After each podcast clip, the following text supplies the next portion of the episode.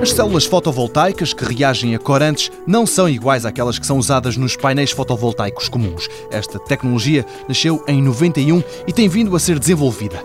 Adélio Mendes, professor na Faculdade de Engenharia do Porto, está a trabalhar nisso mesmo. O princípio de funcionamento destas células é bastante mais próximo dos fenómenos de fotossíntese que acontecem numa folha de uma árvore do que as células tradicionais de silício. São diferentes. São diferentes e devem ser vistas de forma diferente. São, por exemplo, menos eficientes do que as células fotovoltaicas de silício, mas ganham noutros pontos. Estamos a falar de uma célula que se incorpora muito bem num edifício, portanto, pode contribuir para a sua estética e para a funcionalidade do edifício como em sonorização e o efeito de barreira térmica quando inseridos, por exemplo, em vidros duplos e, de facto, eh, têm um aspecto estético eh, muito interessante. Tão interessante que Adélio Mendes diz que podem vir aí painéis apelativos para os olhos. Podem ser feitas de várias cores e tonalidades, porque não têm as linhas metálicas que as outras uh, células têm, porque não têm aquele aspecto,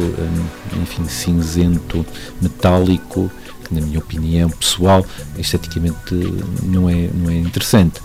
Eh, portanto, nós podemos ter cores, eh, mas nós podemos efetivamente pintar as células por trás com eh, desenhos, porque ao serem semi-transparentes nós vamos poder ver de facto esses desenhos que se pintarem por trás. E é à volta destas células fotovoltaicas que tem decorrido o projeto Solar Cell, um consórcio entre empresas e a Universidade do Porto. Para obter um produto, ou seja, painéis fotovoltaicos, a indústria tem sentido dificuldades em selar as células e torná-las estanque. É este um dos avanços que o professor Adélio Mendes, na FEUP, deu à tecnologia. Outro foi o da drenagem da eletricidade produzida pelos painéis solares. Em Portugal, a empresa EFASEC quer ser a primeira em todo o mundo a conseguir fazer estes painéis fotovoltaicos coloridos.